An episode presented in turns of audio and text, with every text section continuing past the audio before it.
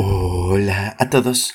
19 de junio y gracias a nuestro devocional Alimento para el Alma, hoy podrán escuchar La Paz. Lectura devocional sugerida es Juan capítulo 14 del verso 19 hasta el 27. Nos dice su verso 27, La paz os dejo, mi paz os doy.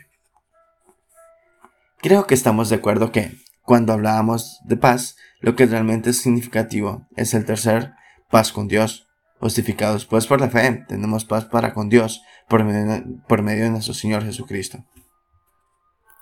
Cristo nos impartió su justicia y al hacerlo permitió paz entre nosotros y Dios. La verdadera paz viene solo a través de Jesucristo. En el texto bíblico de hoy, Jesús, siendo Dios, conoce lo que está por venir cuando dice a sus discípulos, no se turbe vuestro corazón, ni tengan miedo. Si lo consideran, Él es quien debería estar turbado y atemorizado en ese momento. La cruz está apenas unas horas de distancia.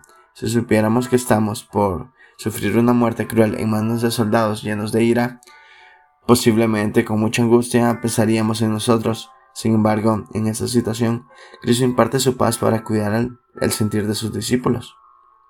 Definitivamente la paz que proviene de Dios no depende de circunstancias. Pablo, el apóstol, escribe desde la prisión la que conocemos como la Carta del Gozo.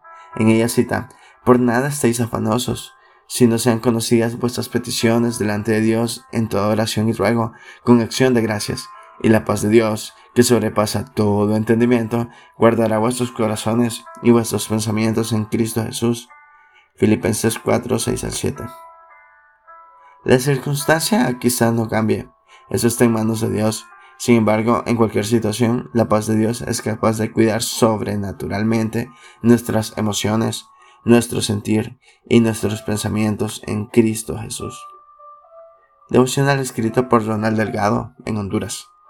Dulce paz de Dios, guárdanos íntegramente en Cristo. Muchas gracias por escuchar.